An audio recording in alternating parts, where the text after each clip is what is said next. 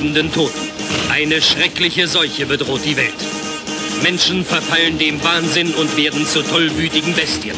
Vier Männer erhalten den fast unmöglichen Auftrag, die Ursache der grauenvollen Krankheit herauszufinden. So geht das nicht. Wir müssen sie umlegen und ihre Leichen verbrennen. Geht das denn nicht in eure verdammten Schädel? Los! Ihr Schweine!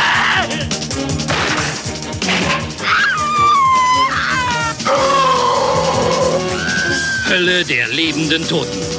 Das Unfassbare ist Wirklichkeit geworden. Ist die Menschheit zum Untergang verurteilt? Reiß dich zusammen, es muss einfach sein.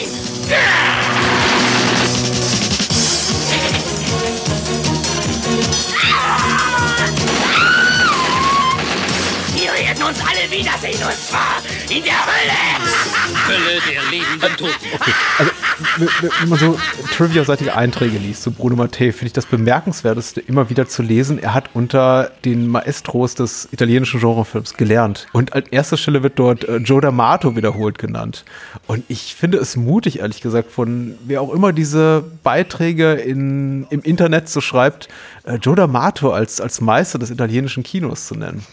Weil ich schätze Joe D'Amato schon so für den ein oder anderen exploitativen Streifen, aber ja, also er ist jetzt nicht, glaube ich, so die Person, die klassisch cinephil veranlagte Menschen als als Großmeister seiner Zunft nennen würden. Ich sehe das ähnlich. Also es gibt, glaube ich, sehr wenig Leute, die würden jetzt sagen, was weiß ich, Rossellini, Fellini, Natürlich. D'Amato. Irgendwie ist das jetzt, das ist jetzt nicht so unbedingt die Herleitung, die ich jetzt vermuten würde bei den cinephilen Leuten da draußen. Mhm. Mit viel Glück und Gottvertrauen findet man vielleicht so noch so ein paar alte, in Anführungszeichen, Recken und Reckenen, die dann halt so sagen, mhm. ja, ja, ich erinnere mich daran hier, der, der Film auf der Insel, ne? Mit dem Typen. Hier, äh, ja. verboten, bla bla bla. Ein paar andere vielleicht noch, ja, der, der hat Pornos gemacht. Aber dann hört es irgendwie auf, oh, oder? Ja, stimmt. Er hat vieles gemacht. Ähm, Joe D'Amato hat äh, ja Pornos gemacht. Ich glaube, Bruno Mattei nie. Also soweit ist er nie gesunken, soweit ich informiert bin. Nee, tatsächlich nicht, aber äh, er ist auch sehr umtriebig gewesen. Er hat ja auch in fast allen Genres so ein bisschen seine Fühler drin gehabt. Ja, richtig. Äh, und darüber wird zu reden sein. Und wir sind besonders stolz darauf, dies äh, tun zu können an äh, Bruno Matteis 90. Geburtstag. Oder beinahe 90. Geburtstag. In doppeltem Sinne. Erstens, weil sich genau das äh, Datum trifft. Er ist am äh, 30. Juli 1931 geboren.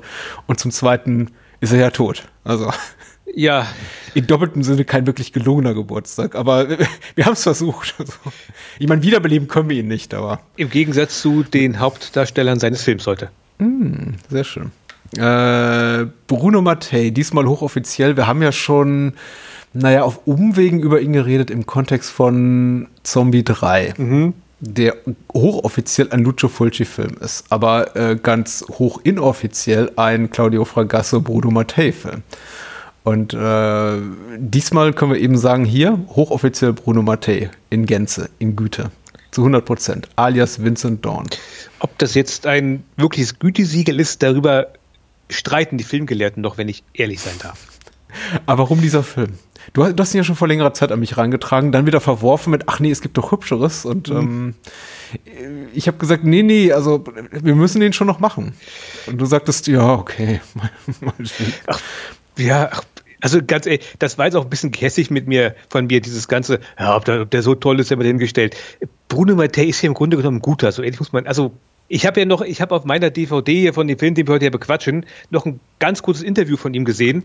Er ist jetzt nicht so merkwürdig ähm, desorientiert wie Fragasso, der häufig der mhm. Meinung gewesen ist, er hat da ganz große Kunst geschaffen. Also zum Beispiel die Interviews zu Troll 2 und der ganze Kram, sondern Bruno ja. Mattei sitzt da halt da und erzählt größtenteils, ja, wenn er seine Filme noch, wenn er seine Filme heute anguckt, die würde er gleich nochmal drehen, weil die sind eigentlich nicht gut. Aber sind unterhaltsam. Und das ist halt eine, eine sehr gesunde Einstellung von ihm, finde ich. Und deswegen sage ich mal, der Mattei, der kam halt dahin und dachte sich halt, ja, die Leute wollen unterhaltsam filmen was habe ich denn? Keine Ahnung. Mhm. Auch eine Million Lire, ist ja nicht viel. Ja, ich mach mal was. Oder anders mhm. gesagt, äh, Bruder Mattei macht ja keine langweiligen Filme. Sie, sie wirken nur manchmal nicht ganz so gut. Oder noch anders gesagt, man, man kann, wenn man etwas schreibt, einen, einen goldenen Füllfederhalter nehmen, aber du kannst auch einen Kugelschreiber nehmen und der schreibt ja das Gleiche. Hm? Er sieht halt nur nicht so hübsch aus. Und Bruno Mattei ist der Kugelschreiber, aber die Mine ist schon langsam schwach. so in etwa. Ja, ja, ja, ja, ja. Vielleicht liegt es auch daran, dass er relativ spät zum Ruhm kam. Ich habe jetzt, jetzt so zum ersten Mal ein bisschen intensiver mit seiner Biografie beschäftigt und festgestellt, also er, er, war ja schon lange Schnittassistent, Regieassistent im Filmgeschäft involviert, aber zum ersten Mal auf dem Regiestuhl saß er dann mit Ende 30, Anfang 40. Also kein Frühstarter und so den richtig großen Durchbruch, eigentlich mit Streifen wie diesem hier, über den wir heute sprechen. Hölle der lebenden Toten, sollte man vielleicht auch mal erwähnen. Mhm. Der hat auch nur Alternativtitel, den ja nicht gleich. Ähm, da, das war so das, wo, wo ich glaube, das war so die, nicht die Initialzündung, aber so die nächste große Raketenstufe auf dem Weg zur Schlockmeisterkarriere. Und da war er dann eben auch schon Ende 40. Also das hat eine Weile gedauert bei ihm, muss man auch einfach sagen. Und vielleicht war deswegen auch die Kugelschreiberspitze schon so ein bisschen abgenutzt, aber. Aber nichtsdestotrotz, ich sehe ja gerade, der gute Mann hat ja, der hat 55 Filme gedreht. Das ist, mhm. ist ein saloppes Werk äh, hat sich, glaube ich, überall verdient gemacht von äh, im, im Nazi-Exploitation-Genre, im äh, Frauen im Gefängnis-Genre, äh, im, im Zombie-Film, im Combat-Film, wie nennt man das denn? Söldnerfilm. Und er hat noch einen Mondo-Film gedreht. Mondo Libido. Der mm. ist, also, mm. ja, ich, also ich habe den sogar hier von Camera Obscura damals gekauft. Ist halt ein Bruno Mattei-Film. Ja. Genauso wie der Nazi-Exploitation-Film, den du gerade genannt hast, hier, äh, Casa Privata Perle SS. Den mhm. habe ich ja sogar mal gesehen. Mhm. Der, ist ja gut. Naja, das ist, das ist halt auch die Kugelschreiber-Variante von Salon Kitty, muss man ganz ehrlich so sagen. Aber mit einem unfassbar bizarren Finale. Und das ist ja auch so ein Ding. Bei Bruno Mattei ist mir auch bei diesem Film halt aufgefallen, der dreht halt, in, also jetzt ganz vorsichtig ausgedrückt, der dreht halt im Grunde genommen Quatsch. Aber es gibt immer so ein, zwei, drei Sequenzen in Bruno Mattei-Filmen, wo ich immer so denke, er kann es doch eigentlich. Warum macht er das nicht immer? Dann passiert das wieder völliger Kappes. Ich finde Matthä auch schwierig tatsächlich, weil es ist wirklich schwierig, ich glaube, nachvollziehbar und glaubwürdig für die Qualität seines Werks zu argumentieren. Da gibt es natürlich so die Meister dieses des italienischen Genrefilms der 60er, 70er, 80er Jahre, die sind unantastbar. Und ich glaube, äh, ungleich zu vor 20, 30 Jahren, als wir noch äh, der Menschheit wahrscheinlich erklären mussten, als kleine Jugendliche auf dem Schulhof, dass Lucio Fulci und solche Leute eigentlich doch gute Filme machen, mhm. sind solche Filmemacher, glaube ich, mittlerweile über jeden Zweifel erhaben. Also keiner stellt mehr das Genie von Fulci oder einem Dario Argento in Frage.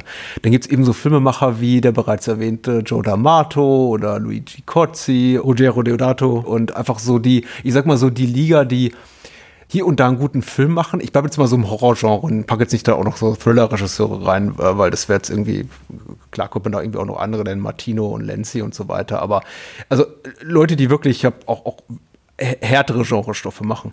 Aber bei, bei, bei Kotzi und bei D'Amato findet man eben auch echte Perlen. Und ich glaube, einige Sachen von ihnen sind fast transgressiv gut. Und dann gibt es eben aber auch so Leute wie Mattei, und der ist eigentlich so schon so sein eigenes Genre, weil da könnte man, glaube ich, schon argumentieren, im klassischen Sinne gutes Kino hat er nie gemacht. Es ist sehr, sehr unterhaltsam immer. Meistens, also ich, ich, ich langweile mich ganz selten bei Matthäus-Streifen, aber ich tue mich wirklich schwer damit, ungleich zu allen anderen genannten Herren, wirklich da geraden Blickes jemanden anzugucken und zu sagen, ja. hast du den, den, den Film von ihm gesehen? Der ist spitze. Ja, das kann ich tatsächlich nur sekundieren, muss man sozusagen. Äh, es gibt vermutlich sehr wenige Leute, die jetzt sagen würden, Mattei, ich sag mal, dass der keinen Oscar bekommen hat, so fürs hm. Lebenswerk, das ist unfair. Also, also noch, und selbst der Gag ist schon hochgegriffen. Es gibt, glaube ich, nie, wirklich niemanden, der wirklich halt sagen würde, Bruno Mattei ist mein Lieblingsregisseur. Der Mann hat, also das sind alles verborgene Perlen, die er daraus gebracht hat. Man muss ihn nur richtig betrachten. Aber es gibt halt, aber ich kenne halt auch einige Leute, die, die mögen ihn halt. Vielleicht aus den falschen Gründen, um es mal ganz böse zu sagen. Hm? Also nicht so nach dem Motto, boah, Mattei, geiler Regisseur, sondern eher so nach dem Motto, mit Bier kannst du dir schön saufen, ist ganz lustig. Aber ja. es gibt halt niemanden, ich kenne aber auch wirklich niemanden, der wirklich, so jetzt sagen würde, ey, ich hasse alles von dem Typen. Was für ein Penner. Hm. Also, Bruno Mattei ist, ähm, wie du gesagt hast, sehr schwer zu greifen. Ja, ich hatte ja, glaube ich, letztes Jahr oder war schon vorletztes Jahr ein etwas an, angespanntes Gespräch mit Daniel zu äh, Robo War, der alternativ auch Robo Man heißt, äh, dem Predator-Abklatsch von Bruno Mattei. Und da sollte man vielleicht auch noch äh, ergänzend sagen, äh, Mattei ist primär, glaube ich, in unseren Breiten bekannt für seine Rip-Offs. Mhm. Äh, es gibt da äh, sehr populäres Genre und ich mache einfach mal etwas in diesem Genre. Oder noch besser, ich, es gibt einen sehr, sehr populären Film und ich mache einfach nochmal genau diesen Film. So, mit kleineren Mitteln, schmaleren Mitteln. Was eben auch dieser ist, über den wir heute Abend sprechen. Aber zu Roboman, ich, ich weiß nicht, also mein, mein Co-Host, mein, der liebe, liebe, sehr, sehr geschätzte Daniel, der konnte ja auch sehr, sehr wenig damit anfangen. Und ich saß eben davor und dachte mir, nee, das ist eigentlich schon gut so, weil, also es ist natürlich nicht der Predator, aber es ist eben auch genau das, was ich erwartet hatte, als ich, glaube glaub ich, damals wie heute nach dieser Videokassette griff und da macht mir eben das Cover klar, das ist ein Predator Rip-Off. Das ist im, im Grunde so die Essenz des, des John McTiernan-Films eben ohne Budget und ohne Talent. Aber das heißt ja nicht, dass es nicht super unterhaltsam ist. Es gibt Action, es gibt Gore, es gibt nackte Tatsachen, es gibt unangenehme rassistische und sexistische Spitzen und irgendwie, also wenn man sich gerade, äh, bevor man sich langweilt, dann lieber ein bisschen cringe. Und äh, es ist gut, es ist gut. Ungefähr genau so. Also die Filme sind ja noch fürs Kino gedreht worden, aber eigentlich ist das doch die, die Quintessenz von Videothekenware. Also, was weiß ich, der Typ in Jogginghose und, und hier so eine, so eine Adidas-Jacke kommt halt in die Videothek rein, lehnt sich über den Tresen und hätte, hätte halt gesagt, natürlich damals noch die VPS-Fassung, hey, ich habe Zombie gesehen. Geil. Hast du noch so was? Und dann greift halt die fachkundige Videothekenkraft hinten ins Regal, guck mal hier, die Hölle der lebenden Toten. Mhm. Und dann guckt sie sich halt das an und ich will jetzt natürlich niemanden, der Adidas-Jacken trägt, unterstellen, dass er jetzt äh, intellektuell vielleicht ein bisschen simpler gestrickt ist, aber fürs Klischee reicht es jetzt halt einfach mal. Und dann kommt er halt zurück und meint halt irgendwie, es war geil, war richtig gut, sag ich dir. Ey, voll, hier, die, die Alte, die Alte hat sich nackig gemacht und dann hier, ne, Vollblut, Ast rein. Das ist noch sowas. Und dann holt man halt, keine Ahnung, Andrea Bianchi und hier Zombie Attack raus und so ein Kram.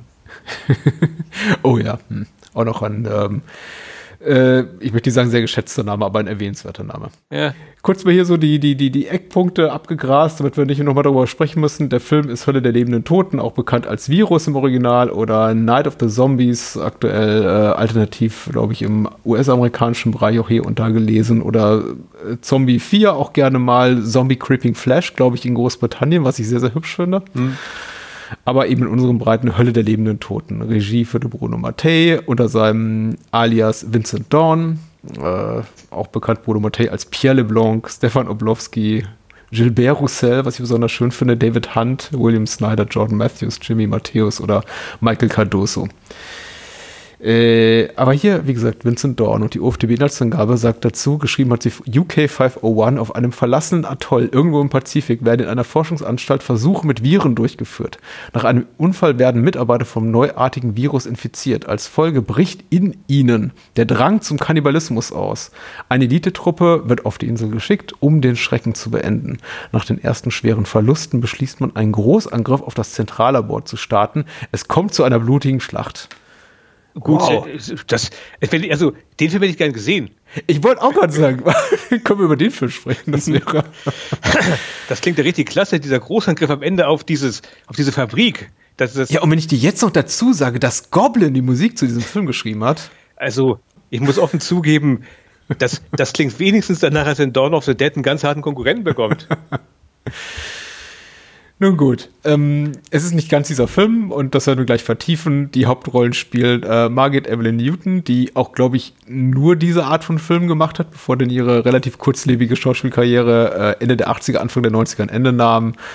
Äh, Franco Garofalo, Selan Caray, José Garas, äh, José Gras, ähm, Namen, die man sicher schon mal gehört hat und gelesen hat, aber ich, ich weiß nicht, ob wir jetzt da irgendwie groß äh, einsteigen müssen. Im weitesten Sinne das, also mit Ausnahme von Franco Garofalo, Gott Gar Garofalo, mein Gott, mhm. kannte ich hier echt keine einzige Person und den eigentlich auch nur deswegen, weil er mal in einem anderen Film mal kurz auch aufgetaucht ist.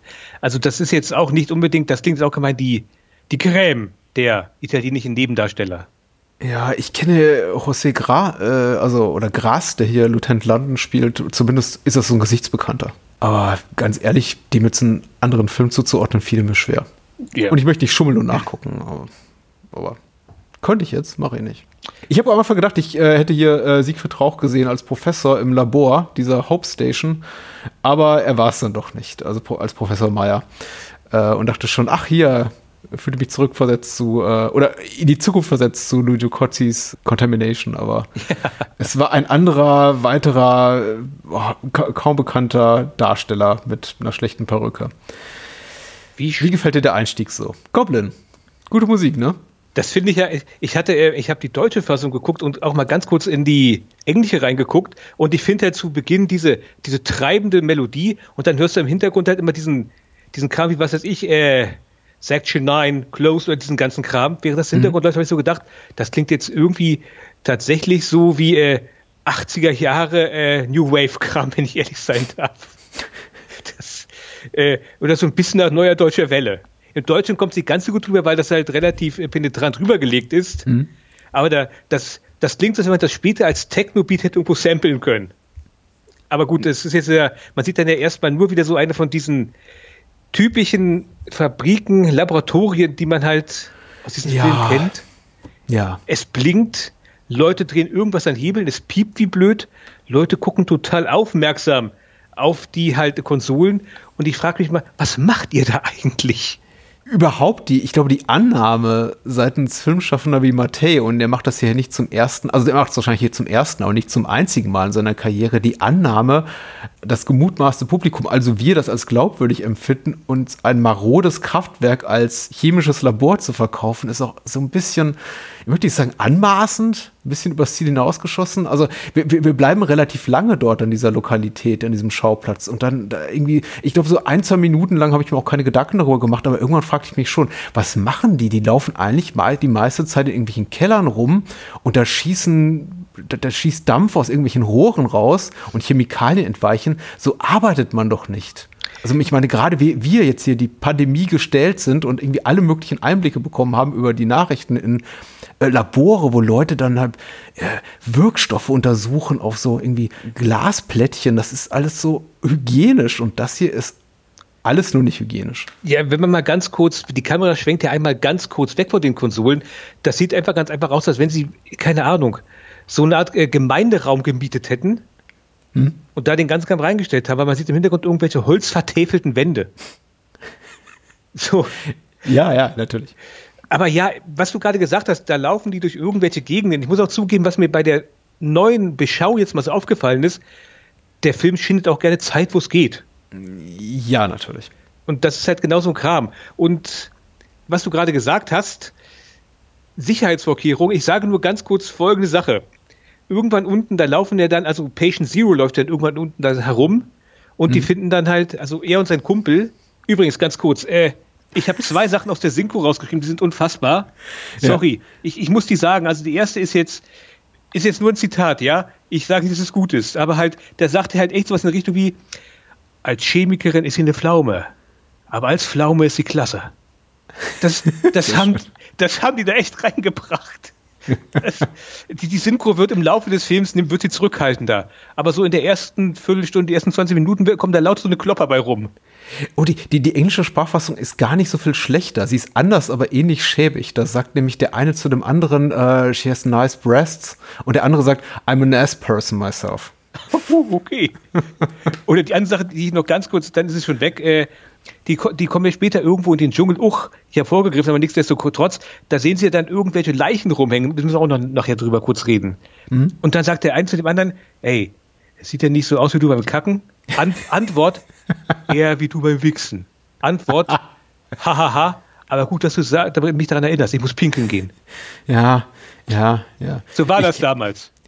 Ich, habe leider, ich habe die deutsche Sprachfassung ja lange, lange nicht gesehen, aber ich erinnere mich dunkel tatsächlich. Ich habe diesmal die englische Sprachfassung gesehen und auch festgestellt, ähm, sie ist sehr verschieden in den Gags, die sie bringen, also wenn man die überhaupt als solche bezeichnen kann, wie man gerade raushört, glaube ich. Also mhm. das ist auch, auch, auch, die Frage wäre zu stellen, wir werden es jetzt aber nicht tun. Ähm, aber die Tonalität ist sehr ähnlich. Es ist sehr, sehr, sehr flapsig und ähm, es ist auch höchst unangemessen diesem ernsten Szenario, im Kontext dieses wirklich ernsten Szenarios, in dem es ja wirklich um Leben und Tod geht. Aber meine Güte, dass der Film, der Film nimmt sich auch selber da nicht ganz so ernst. Ansonsten noch, ich muss gar, ich, ich merke mal gleich noch an, die arbeiten dann etwas, das heißt Sweet Death ja. Das ist auch so. Also, ich würde jetzt, wenn mich irgendeiner fragen würde, ey, willst du irgendwo arbeiten, dann etwas, was wie Death heißt, da würde ich als erstes sagen, nicht bevor ihr euren Public, Public Relations Menschen mal irgendwie etwas hochgestuft habe, weil ganz ehrlich gesagt, wer sagt denn, das ist, also, das ist ja genauso wie Death Run in Zombie 3. Das sagt, das sagt mir doch als, äh, als Aktivist sofort alles, hm, da werde ich mal ein Auge drauf werfen. Und ja, passiert ja noch irgendwann. Aber nichtsdestotrotz, wir sind ja noch in der Fabrik. Ich fasse kurz zusammen. Zwei Leute laufen da rum und reden über die weibliche Belegschaft, nicht sehr vorteilhaft. Mhm. Und dann stellen sie mal fest, ach du Schande. Die Werte springen uns hier durch die Decke. Was ist denn das da? Mhm. Eine Ratte. Ich heb sie mal auf. und hält sie dann erstmal hoch und dann ungefähr, ich weiß nicht, zehn Sekunden lang guckt einen nur ganz entsetzt diese zu diesem Zeitpunkt ja noch tote Ratte an, Mhm. als wenn der weiß Gott was gerade aufgehoben hat. Dann wird die Ratte lebendig, kriecht unter den Schutzanzug von dem einen Typen.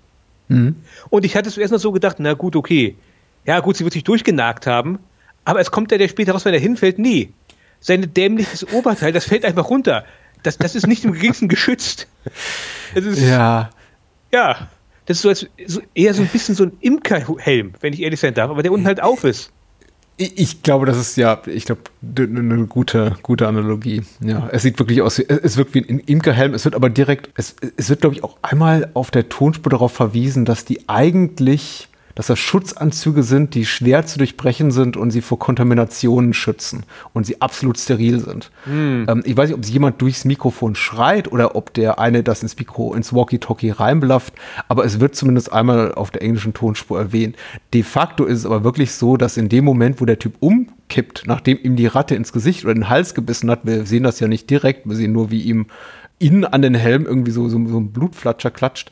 In dem Moment, in der umfällt, irgendwie wird auch sein, geht auch sein Helm von seinem Kopf runter da liegt er daneben. Ich bin, ich bin besorgt und ich war ein bisschen erschüttert über die maroden Sicherheitszustände in diesem Kraftwerk. Definitiv. Es ist nicht verwunderlich, dass das passiert, was danach passiert. Denn was passiert natürlich? Das Zeug, was da halt. Da muss ich mal, also mal ganz ehrlich gefragt. Äh, also es wird am Ende ja ein Grund genannt, aber wer, wer forscht denn so einen Blödsinn? Wer sagt, wisst ihr was, ich habe eine, die beste Idee, wir forschen jetzt mal etwas, das erweckt die Toten zum Leben. Oh, Mhm. großartige Idee, großartige Idee. Machen wir, machen wir. Da, da steckt richtig Geld drin. Ist doch völliger Schwachsinn. Und es passiert auch genau das, was passiert. Die, die umfallen, die stehen gleich wieder auf. Und dann ist bald die ganze Fabrik überlaufen von Zombies. Ich, du, ich glaube ehrlich gesagt, dass solche Experimente stattfinden würden, auch in unserer heutigen echten Realität, also in, in der wir alle leben. Ich gebe dir aber recht, man würde das wahrscheinlich nicht mit dem Codenamen Sweet Death belegen oder mit dem Ar Arbeitstitel, sondern wahrscheinlich das sowas nennen wie, weiß ich nicht, Google 2.0 oder sowas. äh, oder irgendwas äh, Unscheinbareres, wie äh, einer der Namen, die hier die ganzen Lieferdienste tragen, die alle aus dem Boden schießen. Irgend sowas ganz Lustiges. Ne? Super. Ja. Du meinst, also Äh. hinter der Fassade von Lieferando, da werden gerade lebende Tote gezüchtet. Ja, Funny Juice oder sowas. Yeah. Art. Ja. Aber dass man, glaube ich, für die Kohle alles macht oder für aus, aus dem Grund, der ja dann am Ende des Films genannt wird, den wir jetzt noch nicht spoilern möchten, der aber wirklich bahnbrechend und schockierend ist.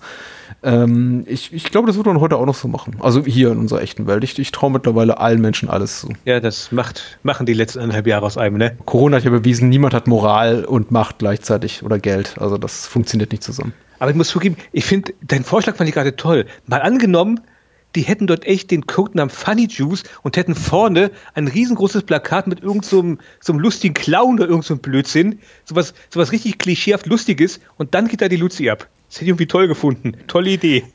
Ja. Aber leider ist Bruno Mattei nicht ganz so originell.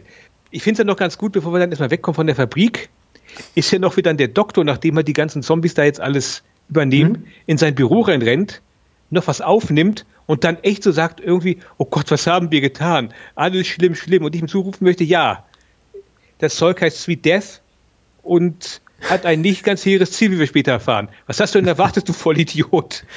Ja, ja, ja. Es gibt auch wirklich, äh, das fand ich interessant so als Stilmittel und ich achte wenig bei, bei Matei normalerweise auf Inszenierungsstil oder auch, auch die Montage, aber da gibt es so einen Jump-Cut, um, glaube ich, auch die, so eine Art Zeitsprung zu visualisieren mit dem Professor, der ja erstmal unten irgendwo im Keller steht und dann plötzlich in seinem Büro in der Tür und der Film also auf so einer erzählerischen Ebene moderiert das gar nicht an. Der ist dann einfach plötzlich wieder in seinem Büro. So, er steht unten im Keller, kreischt was alle tun in diesem Film. Also es wird immer hysterisch geschrien. Ja, ja. Früher auf dem Schulhof bei uns hätte man gesagt, du kreischst wie ein Mädchen. Und hier ist das ja also mit, mittlerweile auch völlig zu Recht, äh, völlig aus unserem Sprachgebrauch verschwunden. Aber hier in dem Film, da fühlt man sich an solche Zeiten erinnert, weil egal was passiert, und es sind eben überwiegend Männer, denen irgendeine Art von Bedrohung begegnet, es wird gekreischt wie sonst was. Also keiner ist irgendwie professionell und wenn es nur so ein bisschen grüner Dampf ist, der aus dem Rohr entweicht, ah! Und äh, eben auch der Onkel Doktor Wissenschaftler, der dann plötzlich in seinem Büro steht. Und äh, ich fand es ganz interessant, dass er irgendwie diesen, diesen Schritt gegangen ist, einfach über, über so eine Schnittfolge zu, zu quasi kommunizieren an uns, ja, es ist Zeit vergangen und wahrscheinlich sind jetzt alle im Labor infiziert, denn wir sehen es ja nicht. Also wir müssen ihm ja glauben. Der sagt, okay, die Kacke ist am Dampfen, alles ist verloren, äh, Gnade uns Gott. Dio mio. Ja. Schnitt zu, irgendwo anders hin. Genau. Ein von Terroristen mutmaßlich besetztes Haus. Exakt. Und dann kommen wir zu der Stelle, wo wir feststellen, Bruno Mattei hat Dawn of the Dead Zombie gesehen. Oh ja, auf jeden Fall. Ich muss echt, echt zugeben, äh, die Ruspe, mit der er da ganz einfach, also man muss ganz klar sagen, wir haben dort eine Spezialeinheit. Mhm. Und diese Spezialeinheit läuft halt in den Uniformen rum, die halt zu Beginn die, Hauptfi die zweite Hauptfiguren von Dawn of the Dead haben. Mhm. Ich habe mir, hab mir so bei mir, also muss noch ganz kurz zu sagen, ich habe ganz kurz gedacht, das wäre ja irgendwie lustig. Eigentlich ist das hier eine Nebenepisode von Dawn of the Dead. Die gehören der gleichen Spezialeinheit an. Mhm. Aber so wie sie sich verhalten, werden die eher nicht so gerne genommen. Weil das sind, ganz klar muss man sagen, entweder Arschlöcher oder geistesgestörte Mörder. Ja, ja, ja, ja. Also ich, es ist, ich, sie dringen ja ein in dieses Haus und dann sagt halt einer, hey, Waffe weg. Und dann ist sie überwältigt und dann taucht von hinten Franco Garofalo auf und schneidet ihm die Kehle durch. Einem Wehrlosen. ja. Sie, sie freuen sich sehr darüber.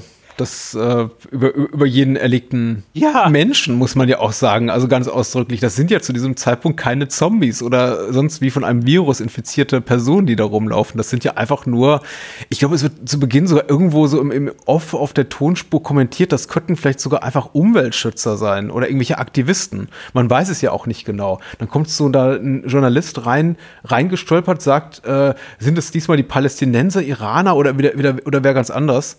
Die, die wissen ja gar nicht, mit wem sie es zu tun haben, bringen aber mal präventiv alle auf die, auf, auf möglichst bösartige Weise hinterrücks um. Und deswegen behaupte ich mal ganz einfach, die gehören der gleichen Spezialeinheit an. Und es wurde halt mehr oder minder gesagt, so während wir halt versuchen, in der Stadt alles zu regeln, Hm? sendet die mal irgendwo in, an irgendeine amerikanische Botschaft, dann bauen die nicht noch mehr Müll. Ja. So in etwa. Also die Ausstattung, klar, die Kostüme eins zu eins so aus, sehen eins zu eins so aus. Wir haben ein Feuergefecht im Treppenhaus. Alles wirkt wirklich wie eins zu eins aus äh, dem ersten Zombie-Film von Romero, also dem zweiten Dawn of the Dead geklaut. Also ich weiß nicht, ob, ob, ob das bewusst so getan wurde. Einer der ähm, des SEKs, ich nenne es jetzt mal so, dieses Einsatzkommandos, das da rumläuft, er hat auch so ein bisschen die Statur von Scott Reiniger, der Roger spielt in, in Dawn of the Dead. In, insofern, dass er auch ein relativ kleiner Mann ist, möchte ich jetzt mal sagen. Das, das wirkt alles wirklich sehr, sehr hingebungsvoll plagiiert. Also fast schon so, dass es wieder so eine eig eig eig eigene Art von Kunststatus erreicht, Kunstform ist. Fast schon Hommage. Ich sage ja auch mal ganz gerne Ja. Franco Garofalo. Sieht ein bisschen Genau, aus. es ist kein Rip-Off, es ist eine Hommage, Dankeschön, das meinte Ja. ich. Aber hier der gute Franco Garof Garofalo Mhm. sieht ein bisschen aus wie Dario Argento, wenn ich ehrlich sein darf. Äh, ja, er Nach trägt die einer- Argento-Frisur Nach einer Zeit. durchzechten Nacht.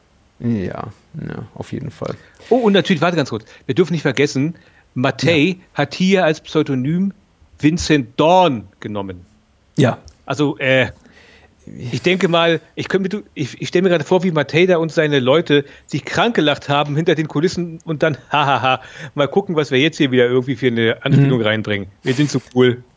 Es hat sich so ein bisschen, ich glaube, der ähm, unverblümte Hinweis auf den Film, den er plagiiert hat, sich so ein bisschen verlaufen im Laufe der Jahre, weil ich glaube, er hat dann das, das Pseudonym Vincent Dawn noch für fünf, sechs, sieben weitere Filme verwandt, die auch teilweise nichts mit Zombies zu tun haben. Ich bin mir relativ sicher, aber du hast natürlich recht, das ist ähm, ein Schenkelklopfer. Vor dem Herrn. Ja, vor dem Herrn. Und natürlich noch Goblins Musik im Hintergrund.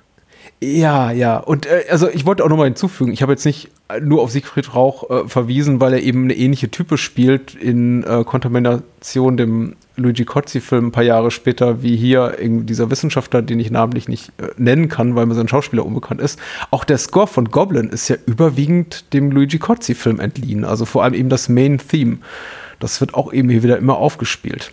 Zu Beginn und zum Ende zumindest. Und dann immer zwischendurch auch wieder. Aber ich glaube, das, was während dem Angriff auf die Botschaft gespielt wird, das ist aus Dawn of the Dead, oder? Das ist aus Dawn of the Dead, ja, ja, auf jeden Fall. Ja. Ich, ich, ich, ich tue mich schwer damit, ehrlich gesagt, zu rekapitulieren, was da genau passiert, weil ich es nicht wirklich verstanden habe, woher das kommt, weil wir ja auch ganz schnell nach dieser Episode in diesem besetzten Haus ganz woanders sind auf der Welt. Ja, also und ich überhaupt so die Geografie des Ganzen nie so richtig durchschaubar fand und eigentlich erst zum Ende hin gemerkt habe, ach, die sind in dem Land, nämlich Papua-Neuguinea offensichtlich, in dem sich auch dieses chemische Labor, Schrägstrich marode Kraftwerk befindet. Ja, ja, das ist halt, also Zeit und Raum spielen ja keine Rolle. äh, also die, die vier Leute vom SEK, also, also diese, diese Aktivisten, die diese Botschaft besetzt haben, die wissen anscheinend, was in Papua-Neuguinea vor sich geht. Mhm aber sagen es halt anscheinend keinem oder machen nur merkwürdige Anspielungen. Mhm. Also ich sag's mal ganz kurz so, das sind auch relativ inkompetente Terroristen. Ja, konnte man sagen, ja. Weil äh, die sagen die ganze Zeit, wir schießen jetzt gleich die Geiseln, wir schießen jetzt gleich die Geiseln. Und dann, äh, da werden schon Tränengrasbomben reingeworfen, der ganze Kram. Und die stehen immer noch da und stellen sie sogar noch nebeneinander, damit sie auch wirklich abgeschossen werden können. ja, ähm, ja. Es ist natürlich kein echtes Tränengas, was man benutzt hat hier für die Requisiten. Deswegen, ich, ich, ich, glaube, keiner hat den Schauspielern gesagt, sie müssen jetzt irgendwie, dass das ihre Augen gleich verätzt sind oder so. Ja. Da habe ich gedacht, ach cool, jemand hat die Nebelmaschine angemacht. Jemand Trockeneis ein bisschen mhm. reingeworfen in den Raum. Sie werden doch erschossen und dann ja. sagt halt der Oberterrorist, äh, also der Oberumweltschützer dort, der mehr oder minder, äh, ihr werdet alle sterben, ihr werdet alle zerfetzt werden und ist er mhm. tot. Es ja. ist jetzt nicht unbedingt so Mark Twain, also ein Mark Twain-Zitat zum Ende, wenn ich ehrlich sein darf. Da hatte ich doch, da wäre es toll gewesen, wenn auch sowas gekommen wäre wie, wenn in der Hölle kein Platz mehr ist, kehren die Toten zurück auf die Erde. Ja, Weißt du, irgendwie das ganze Szenario und äh, die Inszenierung auch, ich glaube auch Matthä so menschlich persönlich macht, ist, dass er eben wirklich, äh, wie, wie, nennt man das, hard, hard on his sleeve, äh, also er, er trägt wirklich, glaube ich, sein Anliegen und sein Herz offen zur Schau. Er macht nie ein Heal daraus, aus dem, was er will. Er möchte plagiieren, er möchte genau die Geschichte erzählen, genau die Botschaft vermitteln, die ihm auch Dawn the Dead hat. Was heißt Botschaft? Die einfach das Narrativ äh, plagiieren oder eine Hommage drauf machen, so gut wie es eben geht. Und ähm, ich finde das gut. Also es wirkt alles so ein bisschen unbeholfen, aber die, die Szenarien sind nicht verkehrt. Ich habe mir bei ganz vielen Szenen auch gedacht, als er eben auch eben als diese, dieses, dieses, dieses prophetische Unheil da verkündet wird von einem der Terroristen, Aktivisten, wer, wer weiß das schon so genau, dachte ich mir, diese Szene könnte in einem etwas in einer etwas sorgfältigeren, sorgfältiger erzählten Geschichte wäre die durchaus okay. Die ist ja nicht schlecht inszeniert. Und der Schauspieler ist ja auch einigermaßen kompetent, der die Dialogzeile darbietet. Aber das, was wir eben vorher gesehen haben, gibt das einfach nicht her. Das unterstützt einfach nicht die Melodramatik und die, die, das Spannungsmoment des Gezeigten, weil da ist einfach nichts, weil ich bin als Zuschauer immer noch in, in, dem, in dem Status, ich muss erstmal mein Gehirn sortieren, wo sind wir eigentlich, wer sind diese Leute, was machen die da, oh Gott, warum bringt er den um, was, wer ist der denn, ach, jetzt ist er tot. Also der Film lässt mir keine Zeit zum Atmen, lässt meinem Hirn keine Zeit zum Atmen, aber ich glaube, in einem etwas sorgfältiger gefilmten, geschnittenen Film wäre das eine gute Szene. Es gibt ja Sequenzen, die, die sind entweder genuin gut oder sie könnten gut sein. Mhm. Aber wie du gerade gesagt hast, du, hier kommst du ja gleich zum Atmen und dann zwischendrin wird noch ein, zwei Mal rausgeschnitten, wo irgendein Reporter irgendwelchen Quatsch erzählt. Wer ist denn das da? Was machen die denn? Ah, das ist unser SEK-Team. Oh, film mal, film mal. Toll, toll, toll. Was? Wie? Wieso sind da Filme? Was? Wie sind wir wieder drin? ich glaube, Matthä hat sich im Nachgang ein bisschen rausgeredet, damit das eben eine Auftragsarbeit war und er auch mit dem Drehbuch von Fragasso nicht so zufrieden. War, war da eigentlich schon äh, die, die, die Ehefrau von Fragasso daran beteiligt? Äh, Frau Trudi? Keine Ahnung. Ich bin auch nicht so sicher, aber er hat einige Verantwortung darauf geschoben, auch dass das äh, spanische Produktionsstudio da andere Erwartungshaltung hatte an den Film als er. Er wollte eben etwas eher, eher, eher tonal leichteres und die wollten eben ein wirklich zynisches, actionreiches Dawn of the Dead, klar, quasi Plagiat ich weiß nicht, ob das so funktioniert. Ich weiß nicht, ob die Filmwelt so funktioniert. Also hätte er sich, sagen wir mal, davon reingewaschen, von diesem Verdacht der Inkompetenz oder des äh, oder, oder, oder, sonst wie und hätte jetzt in den Jahren darauf nur ganz, ganz tolle Filme gemacht, hätte ich gesagt, okay, ich glaube dir, Bruno Mattei. Daher aber Nachhölle der lebenden Toten eigentlich immer wieder diese Art von Film machte, denke ich mir, hm, der muss schon dahinter gestanden haben. Er war halt, das klingt jetzt vielleicht böse, ein Auftragsregisseur. Ich ja, glaube glaub halt irgendwie auch nicht, dass hinter irgendwelchen Filmen von denen so wirklich sowas stand wie, den will ich jetzt machen. Das ist jetzt meine Vision, ich will den Leuten was sagen. Also keine Ahnung, vielleicht noch in seinem Frühwerk, aber halt äh, bei, dem, bei dem hier sehe ich jetzt ehrlich gesagt nicht, dass, dass er dann so sagt, so, aber jetzt, ich will das Zombie-Genre auf ein neues Level bringen. Dawn of the Dead hat vorgelegt und jetzt zeige ich mal, wie es richtig gemacht wird. Bin ein riesiger Fan von dem Genre, deswegen los geht's. Nee. Ja, ja, ja. Ich, ich, ich muss lachen, weil du sagst, vielleicht in seinem Frühwerk, weil sein Frühwerk eben Werke enthält wie irgendwie Casa Privata Pelle SS, also ja, auch gut. bekannt als SS-Girls oder, oder Emanuels Rache und sowas. Also das ist, das ist sein Frühwerk. Jetzt sage ich ja, da stand er noch hinter. Das, ja. Das sind vielleicht. die Werke, für die soll man sich an ihn erinnern. Mhm. mhm. Ja, gut, okay. Ähm, Fällt zusammen. Ja. Wie auch die Logik des Ganzen, was jetzt passiert, weil Jetzt sind sie ja ganz offensichtlich in Papua-Neuguinea angekommen und tragen doch immer genau die gleichen Uniformen. Mhm. Das finde ich auch toll. Man würde ja vielleicht meinen, okay, jetzt sind die irgendwo im Dschungel, es ist heiß. Mhm. Da würde ich ja vielleicht irgendwie was in Anführungszeichen Luftigeres anziehen, aber doch nicht bitte den Kram, mit dem ich noch vor, ich weiß ja gar nicht, wo die verdammte Botschaft gewesen ist, aber noch vor ein, zwei Tagen in der Botschaft irgendwelche Leute erschossen habe. Mhm. Das ist ja völliger Blödsinn. Aber nichtsdestotrotz, das Ganze führt jetzt zumindest in eine von den Sequenzen, die ich tatsächlich eigentlich ganz gut gelungen finde. Oh ja. Und, mhm. und sie könnte richtig gut sein, wenn es sich ein bisschen mehr Mühe gegeben hat. Aber wir schneiden jetzt halt zu einem Pärchen, das halt noch zwei andere äh, Hauptfiguren einführt, die von dir schon erwähnte Margaret Evelyn Newton als, wie hieß sie nochmal, als Lia. Lia? Gabriel Rinom als Pierre.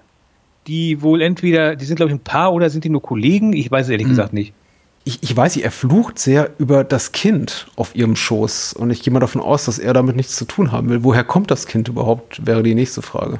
Ja, nee, es sind jetzt, genau, es sind ja vier Leute in dem Wagen jetzt. Also die beiden, die ich jetzt genannt habe, die rennen ja dann mit unseren beiden Leuten rum. Äh, naja, sagen wir mal so, wenn jemand, also ein, ein, ein liebevoller Partner in, innerhalb einer Partnerschaft würde, glaube ich, sich nicht so abfällig über, über, über ein Kind äußern und irgendwie so untätig daneben sitzen. Also ich glaube, ich habe nicht das Gefühl, dass sie ein Paar sind. Also mir hat da nichts signalisiert, die beiden lieben sich in irgendeiner Art und Weise. Okay.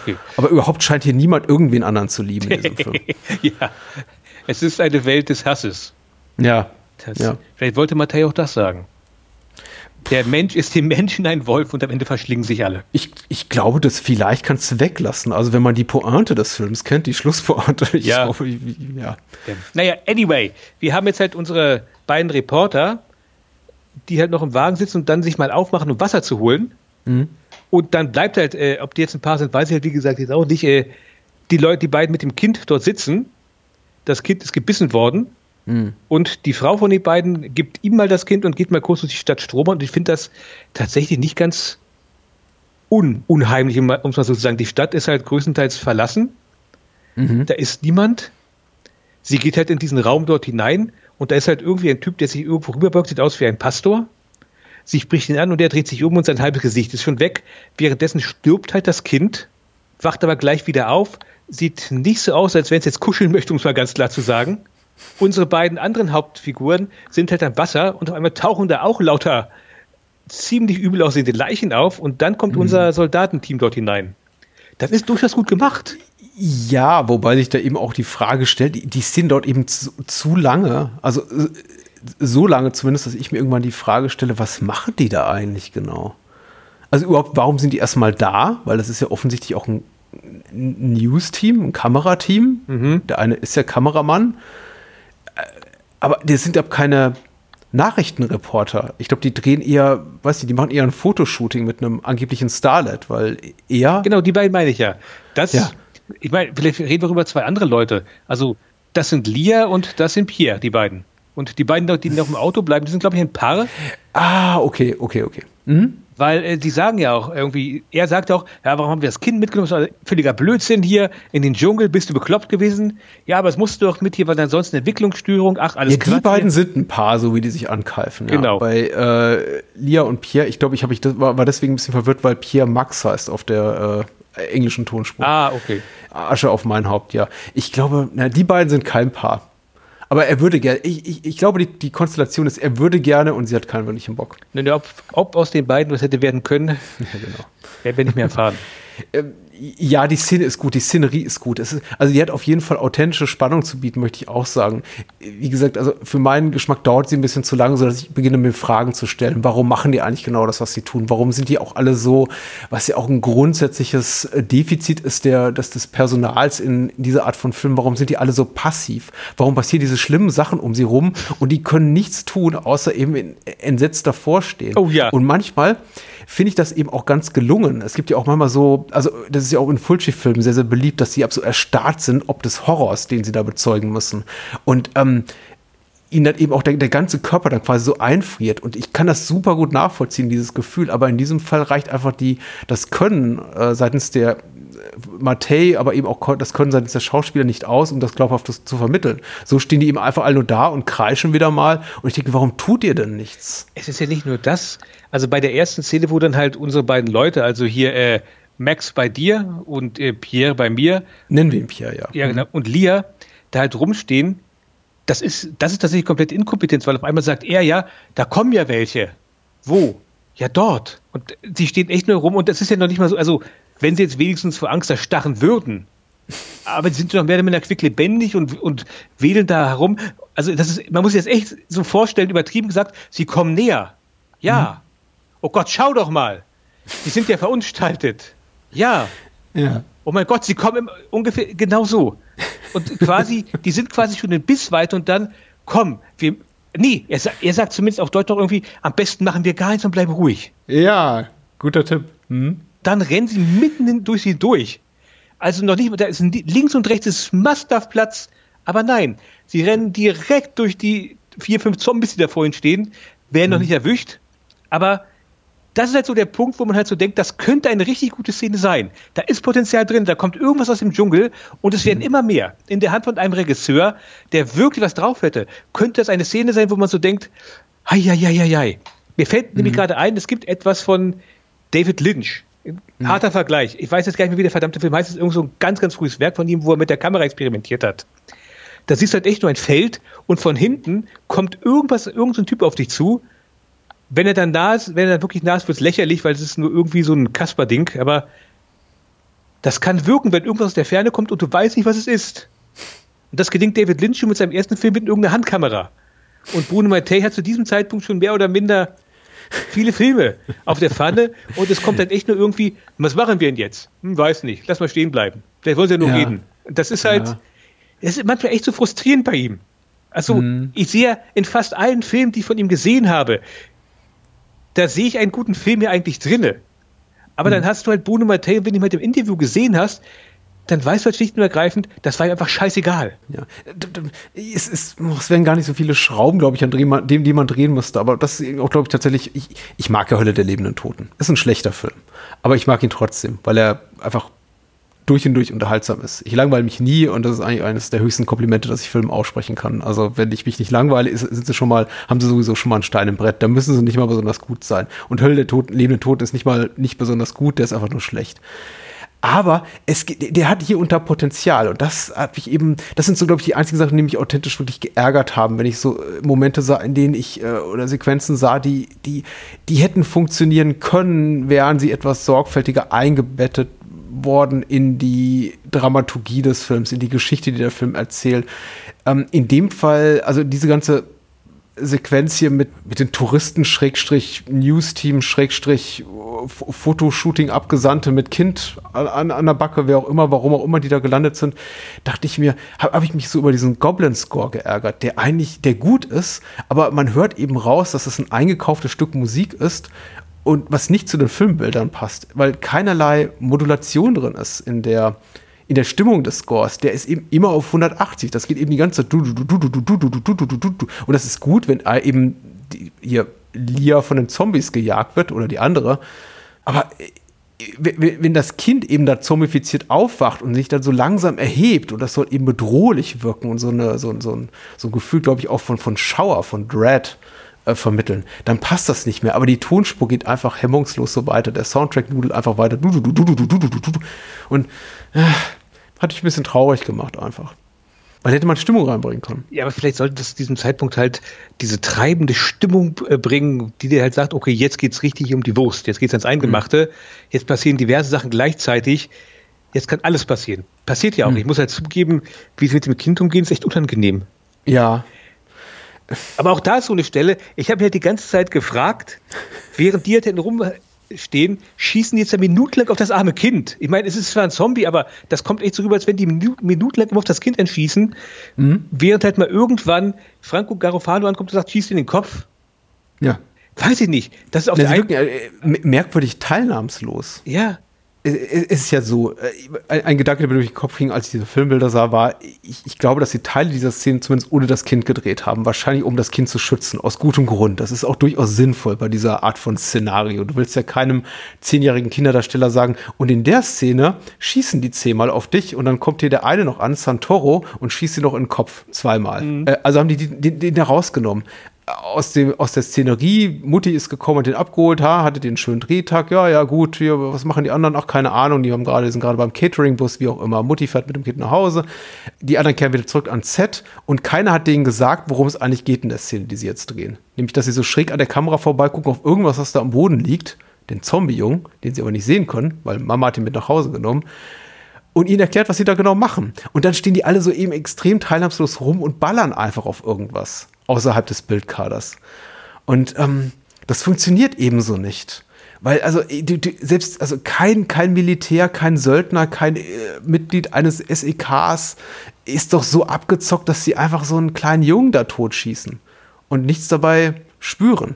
Oder doch? Ist das äh, auch ein Kommentar? Ist, naja, gut, Santoro ist im weitesten Sinne wahnsinnig, muss man ganz klar zu sagen. Also, man kann Franco Garofalo jetzt eine Menge vorwerfen, aber nicht, dass er in sich gekehrt ist. Aber Lia steht die ganze Zeit daneben und schreit. Schreit wie am Spieß und die Soldaten so, mm, yeah. just another day at the office.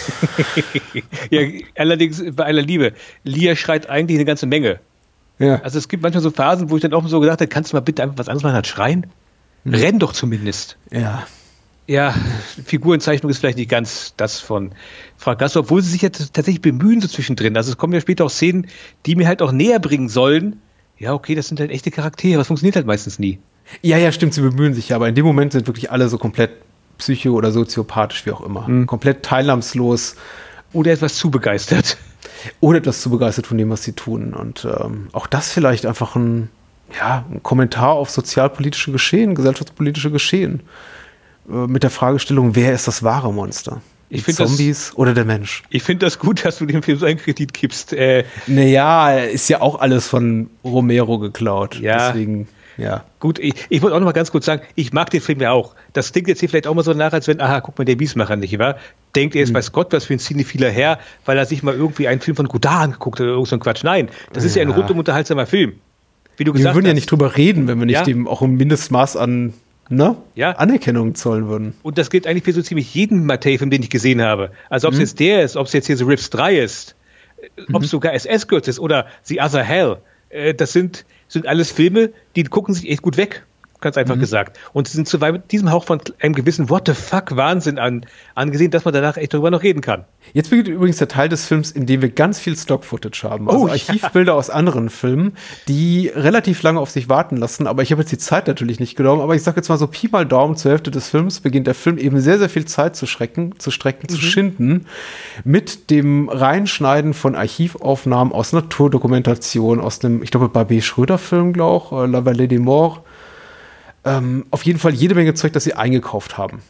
Mutmaßlich ohne das Wissen der beteiligten Künstler und Künstlerinnen hinter den Filmen, die sie da einfach ausplündern. Jetzt wird es so ein bisschen doof, ehrlich gesagt. Also für mich der schwächste Abschnitt des Films. Ja, definitiv. diese ja, Naturbilder, Naturbilder im weitesten Sinne dominieren. Ich weiß, der Vergleich hinkt jetzt total, aber manchmal sind die Bilder auch so merkwürdig reingeschnitten und auch so ein bisschen blass oder was ich versucht, dass ich gedacht habe, ist das jetzt eine Jess Franco-Hommage oder sowas in der Richtung? Vermutlich nicht, aber vermutlich würde jeder andere sagen, ja, was erzählst du eigentlich für einen Müll? Aber ganz kurz kam mir der Gedanke tatsächlich. Ich glaube, manchmal sind sie auch so richtig doof. Das fand ich schon wieder gut. Ich glaube, es gibt einfach später wirklich eine, eine, Szene, die so einigermaßen herzzerreißend sein und da werden dann einfach Pelikane reingeschnitten und ich dachte, das ist fast schon so ein bisschen, als ob Matthä seinen eigenen Film trollt. Aber dann haben wir eben auch Sachen, die offensichtlich nur dafür da sind, um die, um einfach Zeit zu schütten, wenn zum Beispiel die Militärjungs da landen und Santoro und wie sie alle heißen, sich unterhalten. Und ab und zu wird einfach der Dialog unterbrochen zwischen dem, um, weiß ich, einen Wüstenfuchs und eine Hyäne zu zeigen, die ein Eichhörnchen jagt. und ich glaube, das klingt lustiger, als es ist. Ja, es, es stimmt, aber wenn man es erzählt, ist es halt auch lustig, weil man kann es echt auch nicht wirklich so rüberbringen in der Erzählung, weil es stimmt halt wirklich. Eine mhm. ganze Zeit lang so aus dem Nichts heraus auf einmal ein Bild von irgendeinem Kolibri, der durch die Gegend fliegt und eine Eule oder so ein Kram. Ja.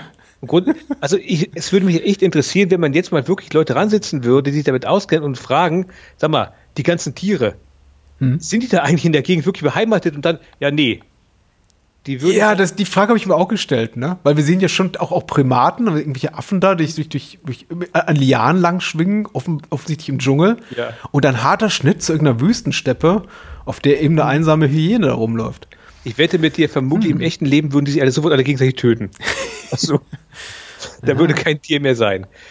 Es ist aber auch so ein Hauch von Mondo-Film. Vor allem jetzt mit im, im, Gedanken an die darauf folgenden Szenen. Ja. Und das war für Im mich. Eingeborenen Dorf. Und das war für mich echt, also die Stelle mag ich so, ehrlich gesagt, so nicht so wirklich, weil da wird wirklich Zeit geschindet.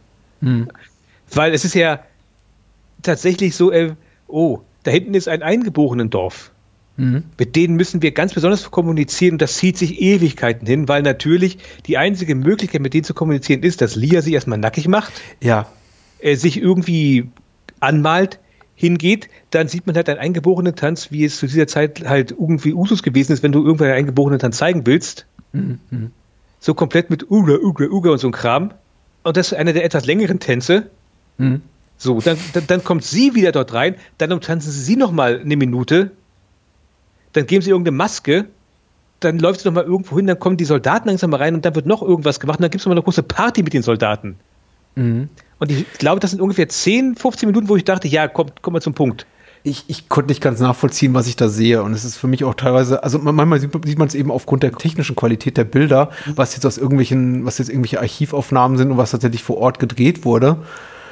Aber, boah, also was Mattei und Fagasso da einfach umtrieb, also welcher Gedanke, wie, wie, sie das zusammenfügen wollten, das wird mir eben nicht ganz klar, weil ich, ich finde, der Film steckt eben voller fragwürdiger Regieentscheidungen und Momente, von denen ich dachte, hm, das hätte man jetzt aber auch ein bisschen eleganter lösen können. Aber er war für mich zumindest meistens nachvollziehbar mit ein bisschen Abstand. Klar, ich sitze oft davor und denke mir, wo sind die gerade? Was machen die gerade? Ach so, ja, okay, es geht anscheinend doch nur um Action.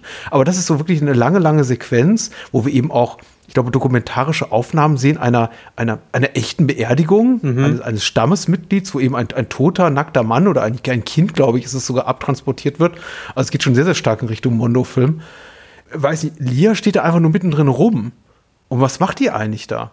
Die steht nackert da rum. Ja, naja, also ich sag mal, vermutlich ist das auch der, war das die einzige, also in welcher anderen Sequenz könntest du sie wohl nackt ausziehen? Ich bin mal ganz ehrlich, vermutlich ging es einfach darum, so, wir brauchen doch irgendwie Brüste hier. Ja. Wen, was können wir machen? Ja, keine Ahnung. So viele Möglichkeiten, sich auszuziehen, gibt es jetzt hier nicht, weil sind hier überall Zombies. Deswegen fiel ihm vermutlich ein, pass, warte mal, wir haben doch hier diese, Ausna diese Aufnahmen aus diesem Mondo-Film. Mhm. Dschungel. Was ist im Dschungel? Kannibalen. Erinnerst du dich noch vor ein paar Jahren, als wir, als wir hier diese zehn, diese zehn Filme Kannibalen-Filmwelle hatten? Ja, war doch großartig. Wir machen, wir machen so eine ganz kurze Sequenz, da muss es sich ausziehen, weil das ist halt so, so ein Stammesding. Ja, ja. Ich denke mal, das werden die einzigen Überlegungen gewesen sein. Und dann haben sie halt geguckt, so mal gucken, was haben wir denn hier in diesen ganzen Archivaufnahmen aus, keine Ahnung. Das sind schon teilweise gute Dokumentarfilme, habe ich mir zumindest angelesen. Die wenigsten davon habe ich tatsächlich gesehen, aber einer davon ist, glaube ich, mehrfach preisgekrönt. Also das sind jetzt auch keine, genau wie die Musik von Goblin, keine, keine zweit- oder drittklassigen Produktionen, die man da irgendwie ausgeplündert hat. Das sind schon von echten Filmvertrieben äh, ver verliehene Filme mal gewesen, die auch auf Festivals und im Kino liefen. Aber eben in diesem Kontext wirkt alles, was wir daraus sehen aus diesem Film, super schäbig ja. und sleazy. Ah, da werden sich die Macher aber gefreut haben.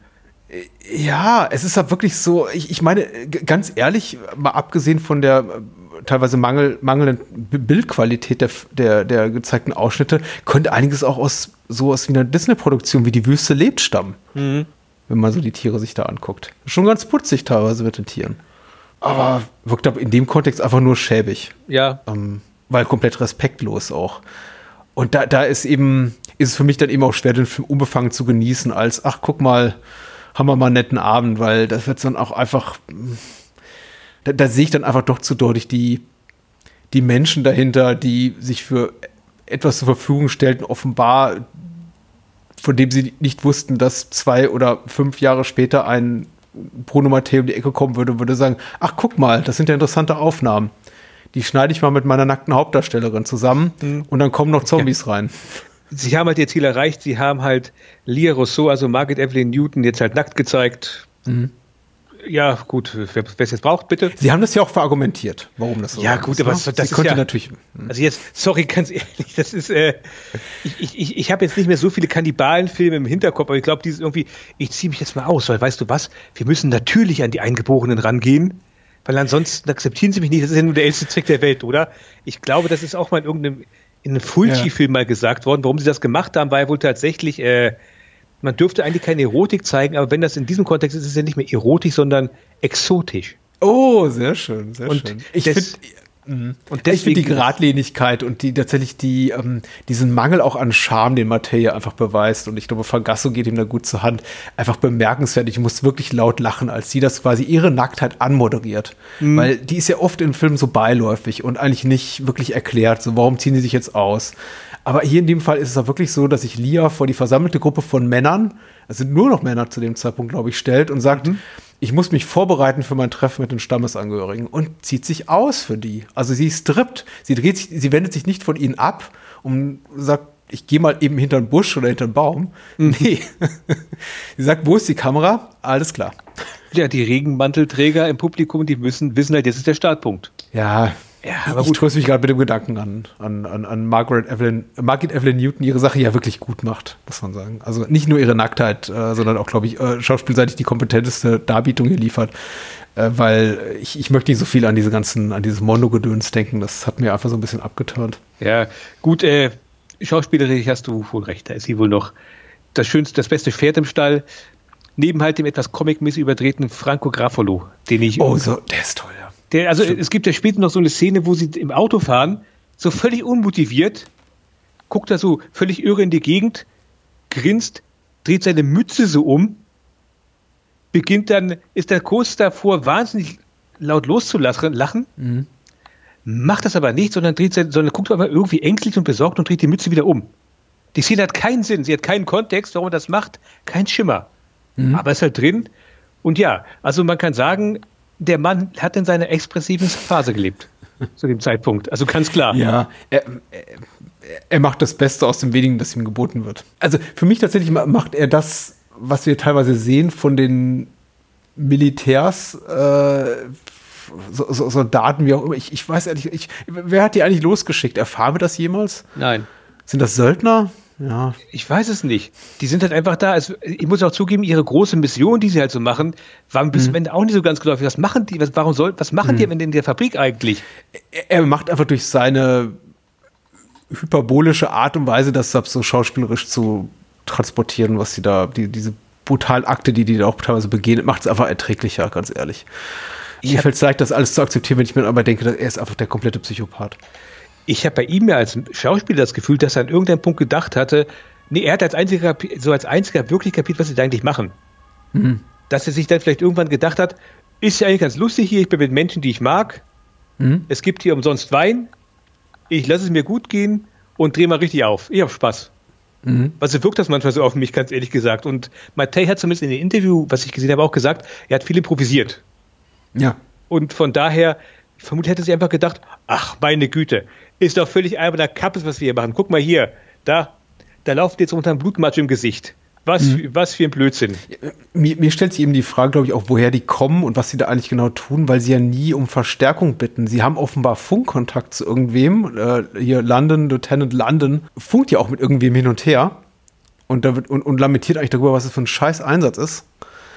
Aber die rufen ja auch nie Verstärkung. Also die sehen wirklich dem, allergrö dem größtmöglichen Grauen ins Gesicht aber kommen nie auf die Idee, Verstärkung zu rufen, selber den Schauplatz zu verlassen. Nicht stattdessen fahren die eben so einen Dschungelfahrt runter und dann fallen Sprüche wie, ah, siehst du die ganzen Fleischbrocken hier links und rechts rumliegen? Und ich denke mir, ja, ja, wenn ihr die seht, wieso haut ihr nicht ab? Also ich wäre längst weg. Also klar, das sind alles harte Jungs, die, die hauen nicht einfach ab. Die blicken dem Tod ins Gesicht. Aber. Das sind halt knallharte Himmelhunde und Teufelskerle.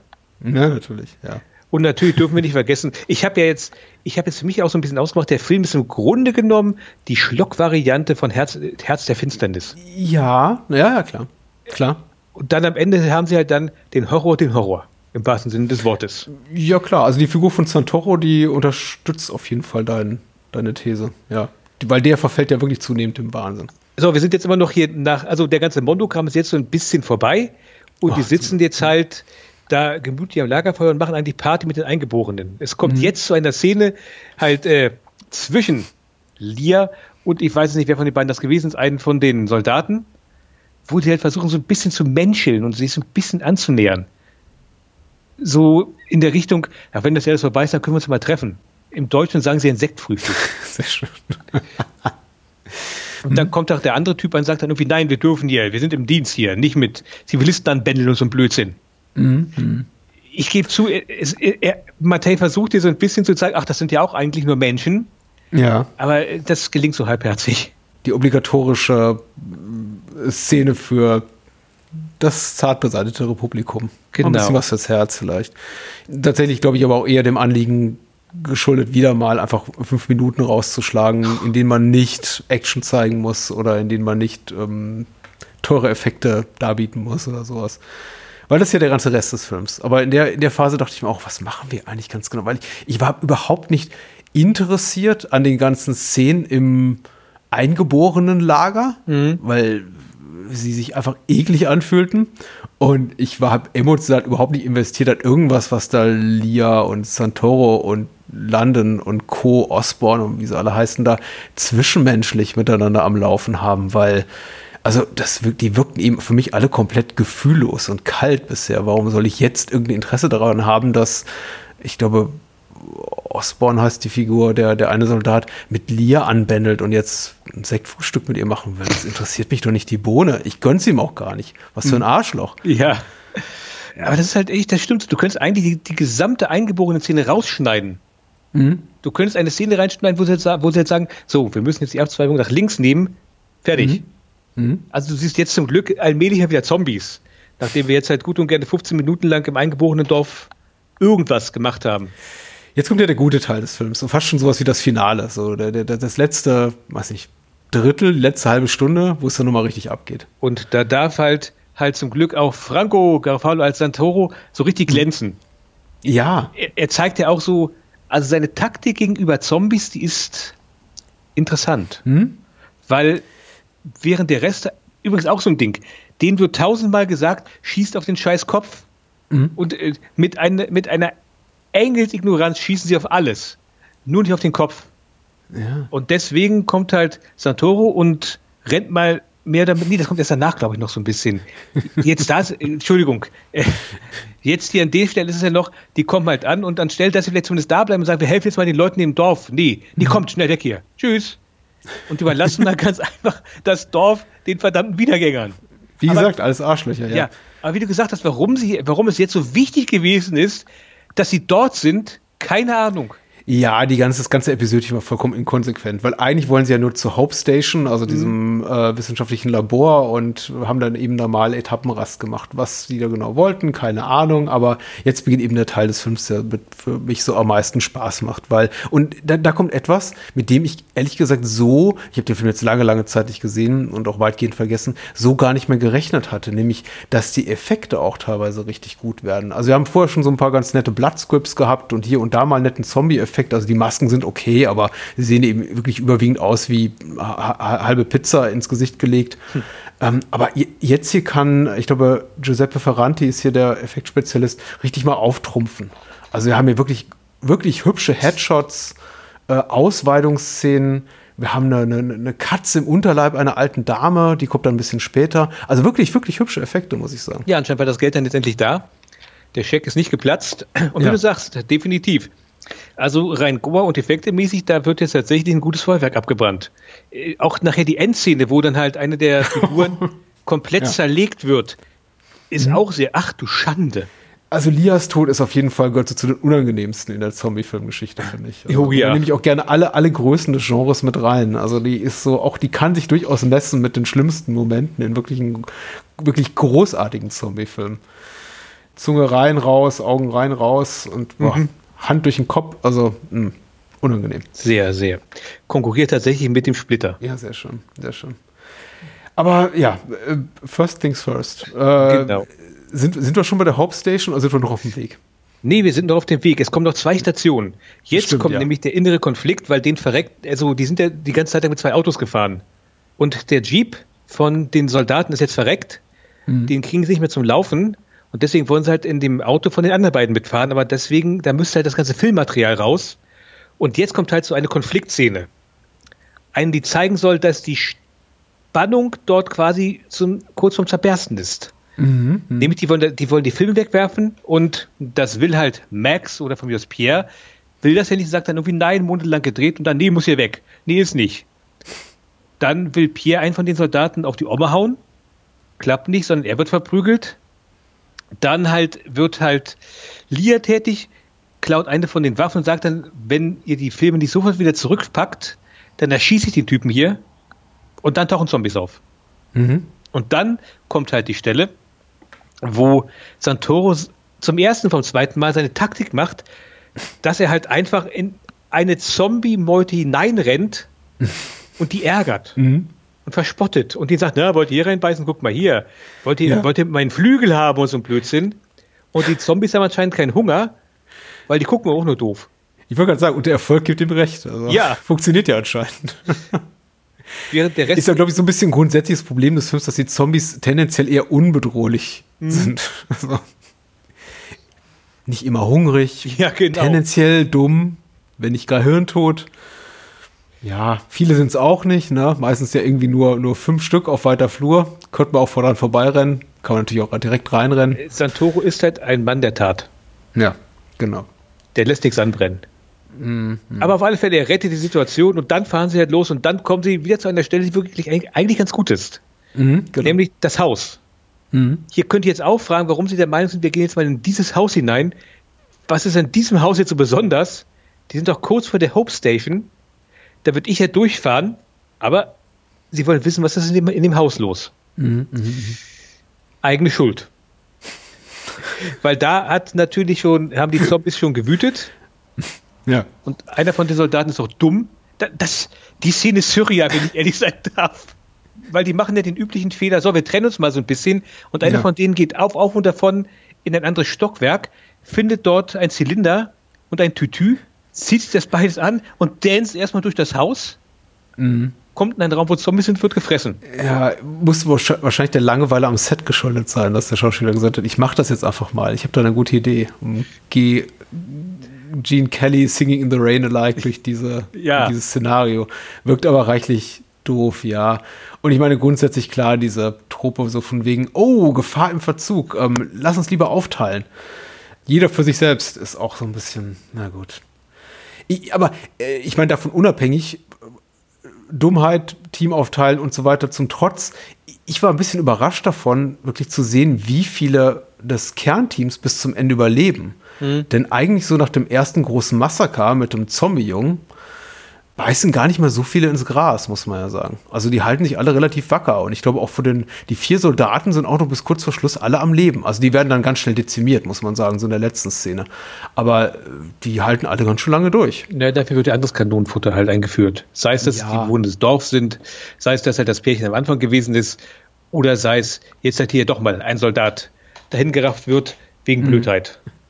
Aber ja, es i- ist ganz hübsch und die Action reißt nicht ab, es passiert eine ganze Menge und dann, ja, sind sie bei der Hope Station, die immer noch schwer als Labor zu erkennen ist, aber muss wohl eines sein. Zwischenzeitlich sieht man auch immer wieder so News-Reports äh, aus dem gen- italienischen Fernsehen. Genau, gut, dass du es erwähnst. Also ich bin mir jetzt nicht so ganz, ich will jetzt nicht sagen, Mann, da war der Mattei, aber so richtig ein Visionär. Also ich weiß, bei Dawn of the Dead, da gab es ja auch immer diese ganzen News-Segmente. Aber ich glaube halt dieses, äh, jetzt sind wir, keine Ahnung, wo es ist, sagen wir mal, die UNO oder sowas in der Richtung, dass man richtig sieht, dass das Ganze jetzt global geht. Ich weiß jetzt nicht, ob das vorher in einem anderen Zombie-Film, Zombie, in einem anderen Zombie-Film, meine Güte, entschuldige bitte, ich habe mich verhaspelt. Ob man das in einem anderen Zombie-Film so schon einmal hat gesehen. Ganz ehrlich gesagt. Ja, ja, ja. Es wirkte doch immer relativ klein. Also, oder man musste selber abstrahieren, wie dann in Day of the Dead, wo wir dann gar keine News Reports mehr haben, aber alle eben dann darüber reden, dass es eine globale Seuche ist und also, äh, sowas in der Art.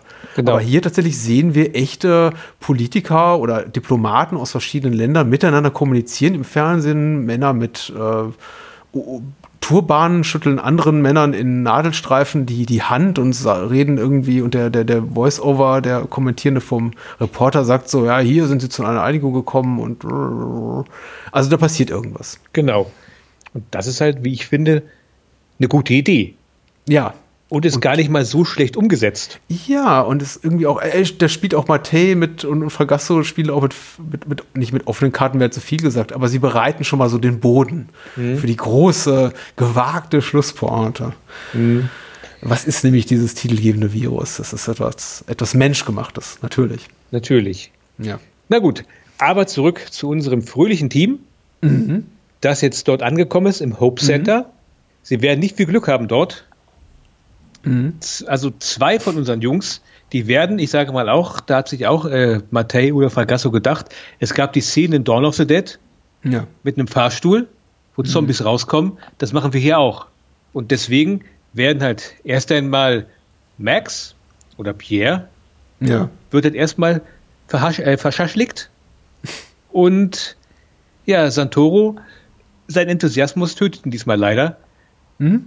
Wobei ich die Szene eigentlich auch ganz nett finde. Ja, ich fand die Idee auch ganz schön. Also er fährt ja quasi so mit dem Aufzug in den Tod. Ja.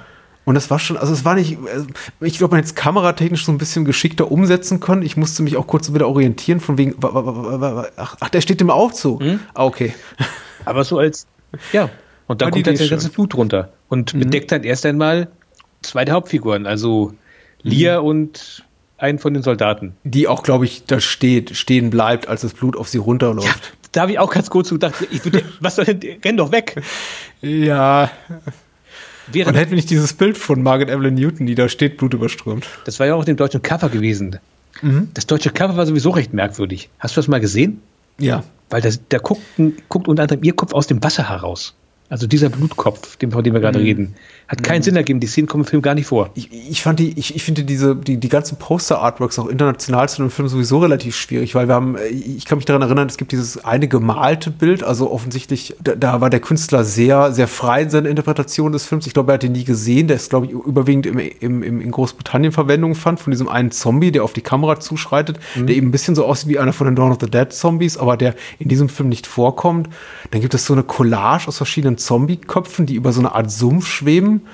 Die kommen aber auch, glaube ich, nicht alle in diesem Film vor. Zumindest einer von denen hat so einen hexenartigen Look oder hexerartigen Look. Also alle, alles so ein bisschen komisch. Ich fühlte mich auch von den ganzen Poster-Artworks zu diesem Film, fühlte ich diesen Film nicht wirklich gut repräsentiert. Währenddessen wird halt einer von den Soldaten tätig im Büro von unserem Professor vom Anfang und verbrennt mhm. dort Papier. Mhm. Ganz offensichtlich sind sie also dorthin gekommen, um halt Beweise zu vernichten. Mhm.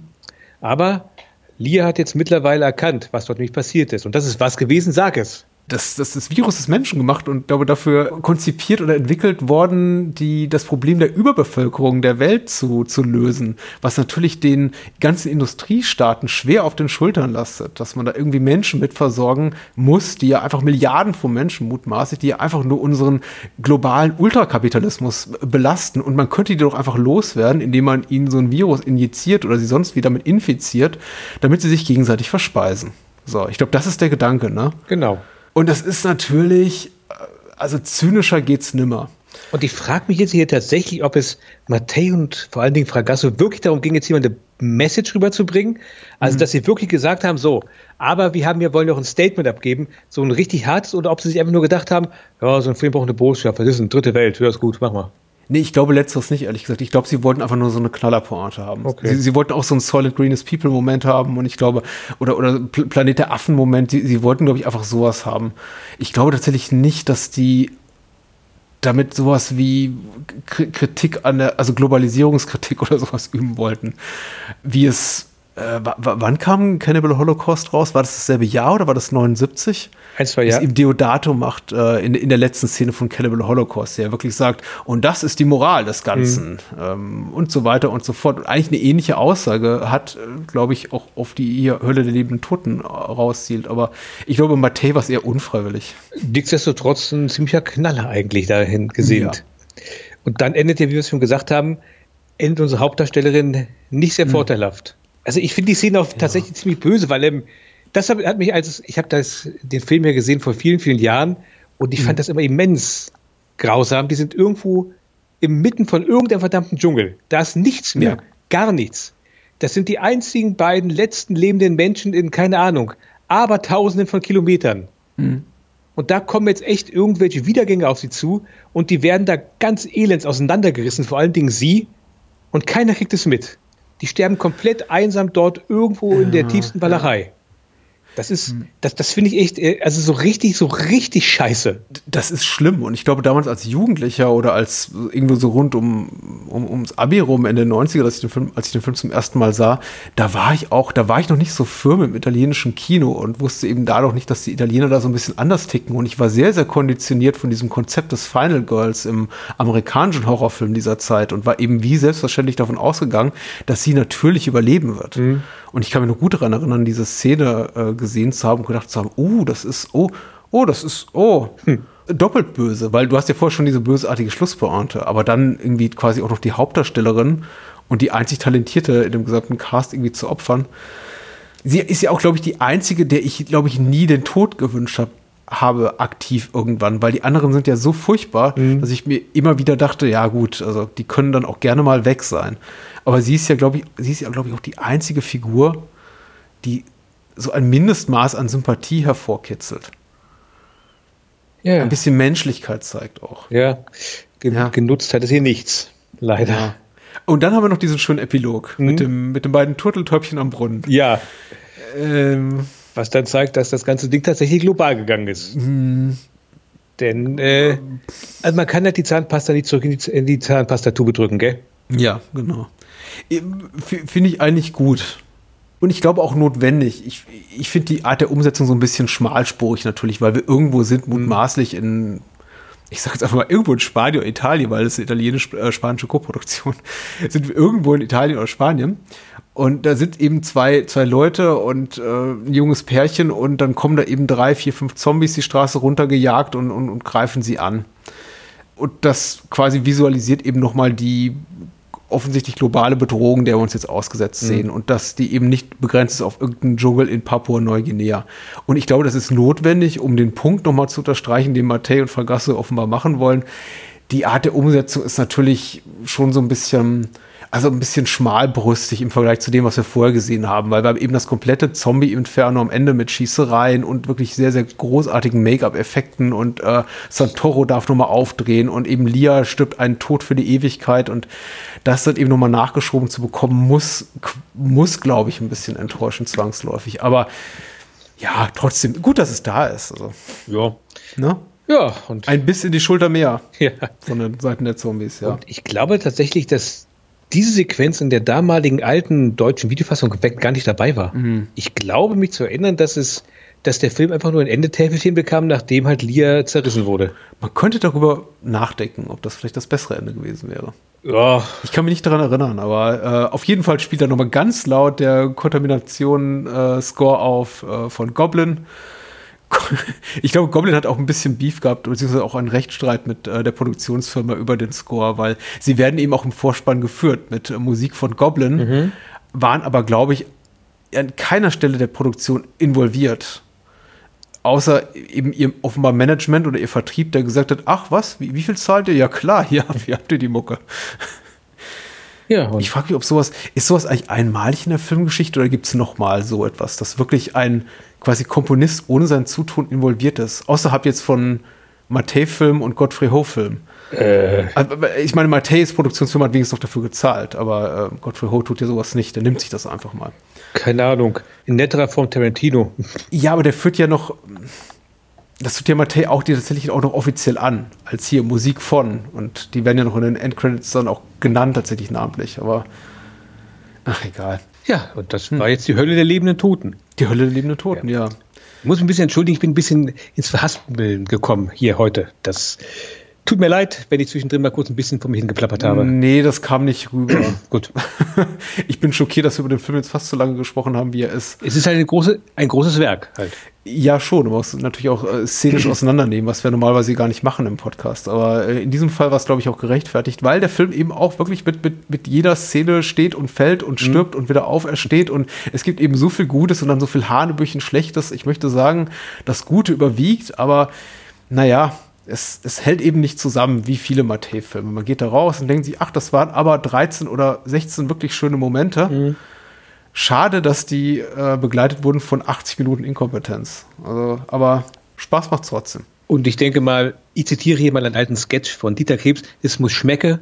Und ja, das tut's halt am Ende des Tages halt tatsächlich. von den ganzen italienischen Zombie-Filmen einer der besseren. Und ich glaube, wie wir heute auch schon zweimal genamedropped haben, als nächstes wäre dann Joe D'Amato dran. In der Gewalt der Zombies hat er doch mal gemacht, oder? Wir finden was. Äh, wo kann man dich denn hören, André? Oh. Wenn man dich nicht hier, hier hören kann, was man ja regelmäßig tun kann. Äh, so viele kann's. Kann, kann. Kannst du mal was sagen? Ja, in einem Podcast mit dem Namen Glotzcast. Wir sind hm. jetzt zum Zeitpunkt dieser Aufnahme in gewisser Hektik, weil wir haben in diesem Monat noch nichts aufgenommen und deswegen werde ich dazu gedrängt, mir an diesem Wochenende, also genau gesagt heute oder morgen im Laufe des Sommertags noch einen Film anzugucken, den wir dann besprechen können. Das ist was Neues, dass wir mal wirklich über einen Film reden werden, nicht einfach nur so, wir reden mal locker hier vor uns hin. Oh, hm? ich bin gedanklich bei dir. Danke. Ich fiebere mit und äh, hört den Glotzcast mit dir und niemand anderem, glaube ich, ne? Ich bin alleine, ja.